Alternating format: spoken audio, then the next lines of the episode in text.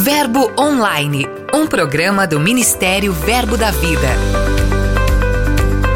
Olá, queridos, graça e paz. Que bom estar nesse programa que conecta você com tudo que está acontecendo em nosso ministério. Eu sou a G Monteiro e este é seu programa Verbo Online. Giro de notícias.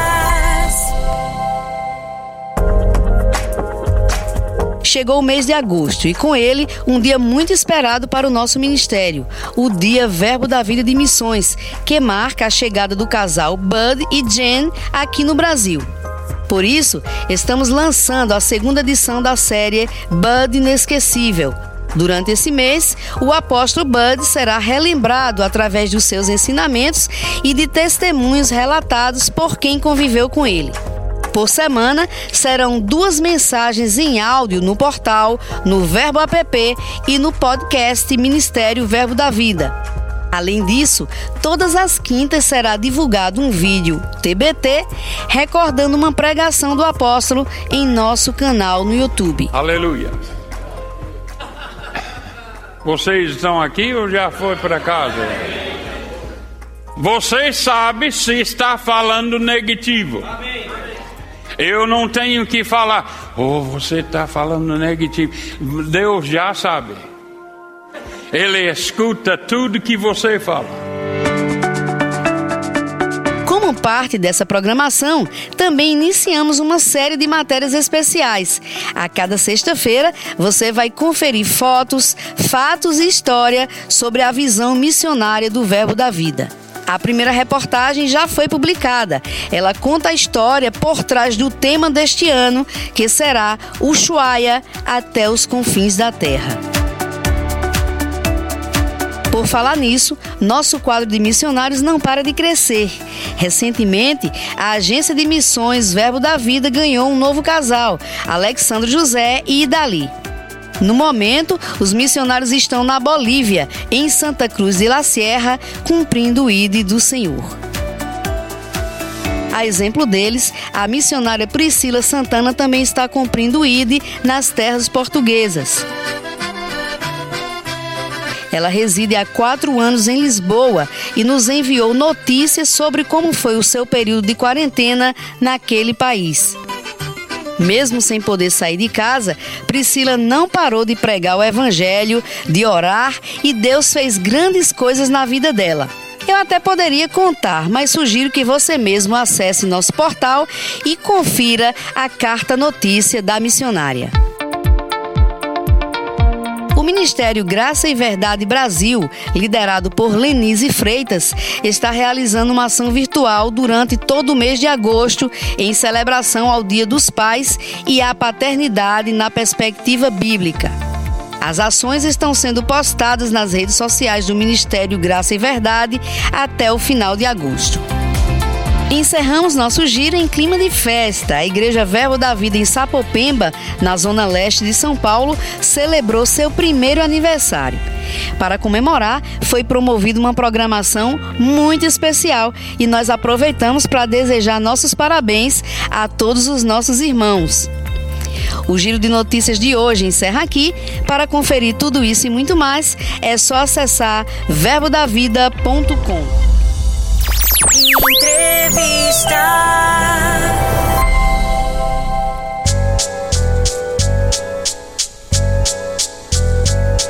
No episódio de hoje, dando continuidade à série de entrevistas Bud Inesquecível, vamos conhecer o lado pai do apóstolo Bud Wright. E quem vai nos contar é Juliana Borba, coordenadora nacional do REMA aqui no Brasil, que morou com o apóstolo Bud durante algum tempo. Olá, Juliana, seja bem-vinda. Muito obrigada, é um prazer estar aqui. Você morou com o apóstolo Bud e Jen durante algum tempo. Como era esse relacionamento de pai e filha? Eu morei com eles em 2009, quando eu estive aqui estudando, né? E era bem interessante, porque ele tinha um, um cuidado mesmo, um carinho. É, quando eu, a gente tinha um combinado de horário de chegar em casa, e assim, ele confiava muito em mim. Mas todo dia de manhã ele falava: Que horas para eu dizer que horas eu tinha chegado, né? Então ele conferia. Se eu fosse passar do horário, aliás, eu nunca passei do horário sem pedir antes, sabe? E eu comecei a namorar com o Thiago, aí às vezes, sei lá, a gente saía com o pessoal, aí eu falo, eu tenho que ir embora. Ele, mas a gente só pode conversar mais um pouquinho. Eu falei, não, a gente não pode conversar mais um pouquinho. Eu ficava desesperada, porque o pastor era assim, você. É, ele confiava, mas se você traísse a confiança dele, né? É, eu sei que eu, eu perderia muito e eu não queria perder, né? Então ele, ele tinha disso. Aí de sábado de manhã eu queria dormir até tarde. E ele, se eu acordasse e perdesse o café, ele falava: Jen, olha lá, nossa preguiçosa acordou, nossa dorminhoca. Só que assim, eu estudava muito. No segundo semestre eu comecei a trabalhar aqui Sim. no ministério. Então era o único dia que eu tinha pra descansar, assim, né? E aí, Jen.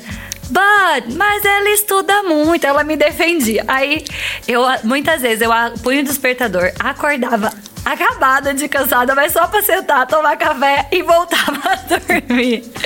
Então, assim, ele. Aí tinha momentos assim, eu gostava muito de ouvir as histórias, né? Ele falava pra. Ó, oh, menina, hoje tem TT. E normalmente quando ele falava assim, era porque ele chamava o Thiago pra tomar tererê também, né? E, e contava as histórias, compartilhava daquilo que tinha no coração dele. Era um tempo muito enriquecedor, assim, mas. É, era ela, ela é interessante, assim, que ele tinha algumas coisas bem de mesmo. Tem uma que eu vou contar que eu acho engraçado, que eu lembrei. Teve uma vez que a gente foi combinou um grupo de ir pra praia. E eu ia com algumas pessoas, a gente ia encontrar a família do Garcia lá, Garcia, Marisete, pastora Mauri morava lá. Aí eu pedi para ele, aí ele olhou para mim e falou: "Mas vai de biquíni ou de maiô?" Eu de maiô, pastor, de maiô e shorts. Porque ele, assim, ele era muito firme com essa coisa de não se expor, não ficar. Um cuidado de pai mesmo, né, é, né, Juliana? Pelo que é você tá muito contando. querido, assim. Eu, é, foi um tempo muito bom.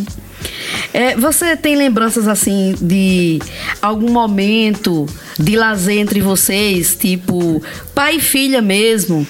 Alguma brincadeira, algo que ele gostava de fazer nesse sentido? Eu assistia TV com ele, tinha luta que ele gostava, tinha uh, um programa que ele 24 horas, ele gostava, a gente assistia junto. Eu lembro também uma vez que deu um, um não sei se era fungo, não sei a palavra, na, nas orquídeas dele, Sim. né?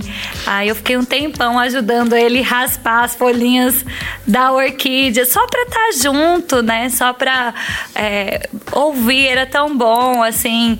E, e assim, ele sempre estava falando sobre aquilo que Deus estava colocando no coração dele, orando em línguas. Era muito gostoso, fazendo brincadeira. Eu lembro de uma vez que ele me chamou sério, assim: Menina, vem aqui. Aí ele, é, eu fui, ele estava perto do negócio das galinhas. Eu falei: Oi, pastor, o que foi? Ele: O que é isso no cocô da galinha? Eu falei: Eu não sei. Ele: É cocô também.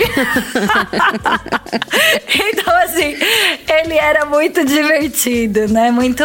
Ele era firme, mas era muito fácil, muito agradável a convivência. Você morou por quanto tempo com ele, Juliana? Eu, eu morei de fevereiro a ao começo de dezembro, né? Que foi o tempo que eu fiquei aqui estudando nas Sim. escolas em 2009, porque eu fiz ministros e missões. Foi a última turma que fez as duas juntos.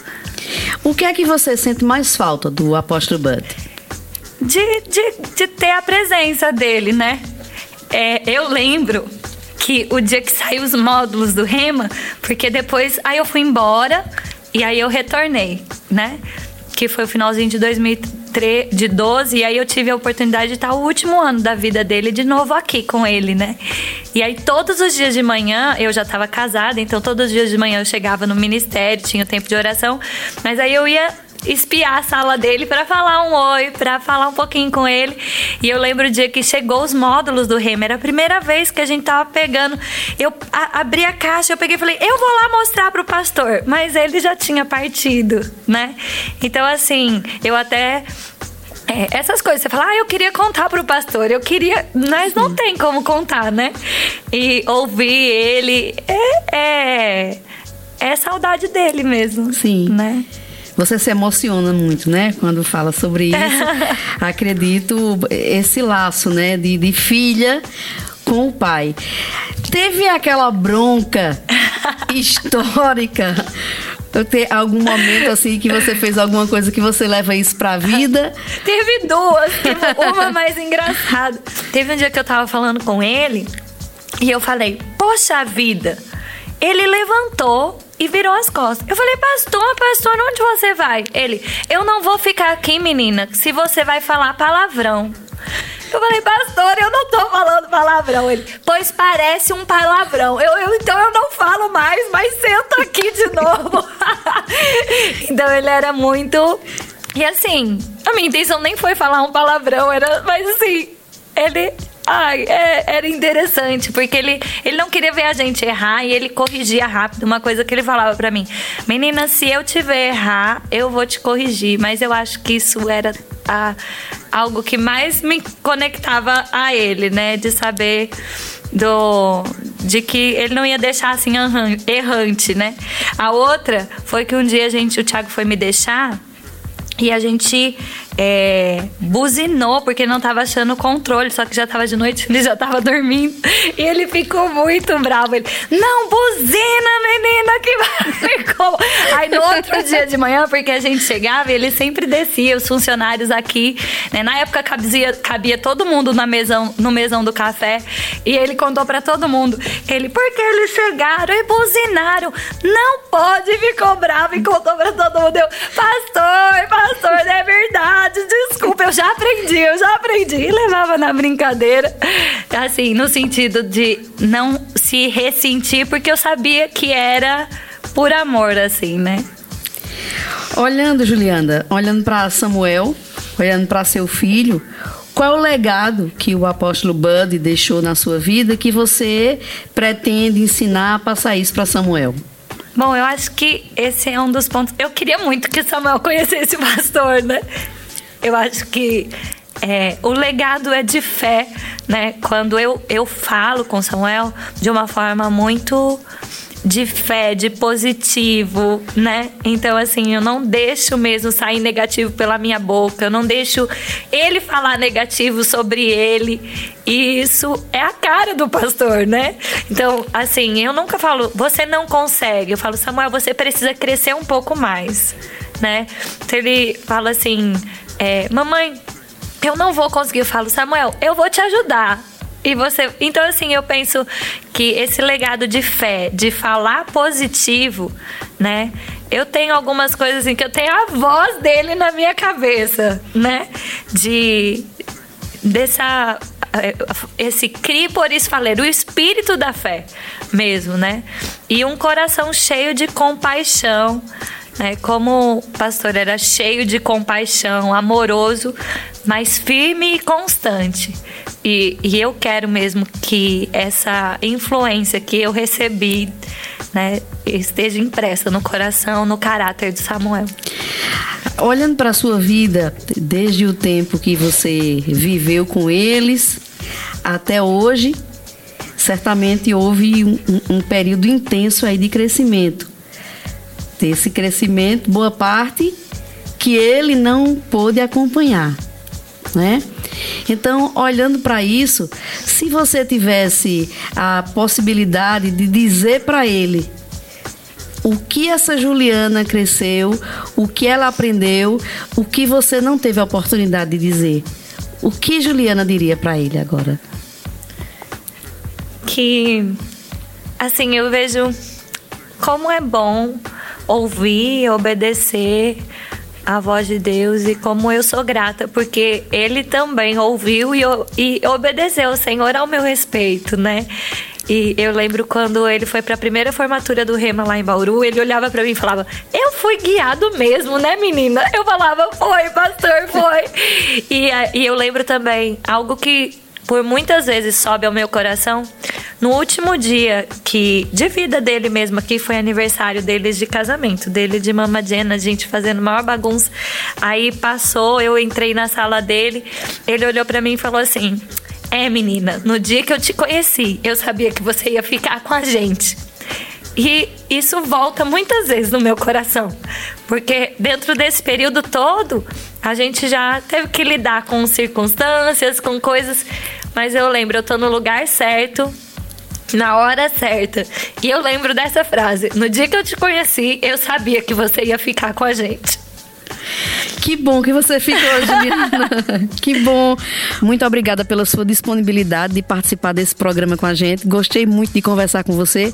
Conversa muito emocionante e acredito que nossos ouvintes também ficaram muito tocados com esse lado do apóstolo que muitas pessoas não tiveram a oportunidade de conhecer. Muito obrigada mesmo. Obrigada a você, um prazer. Um beijo. Dica de leitura.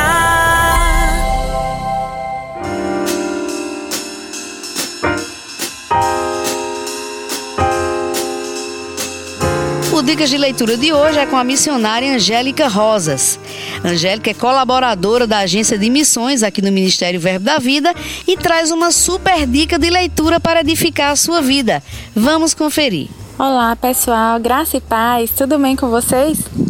Então, é, o livro que eu gostaria de recomendar é Seguindo o Plano de Deus, do irmão Reagan. É um livro bem é, clássico, né?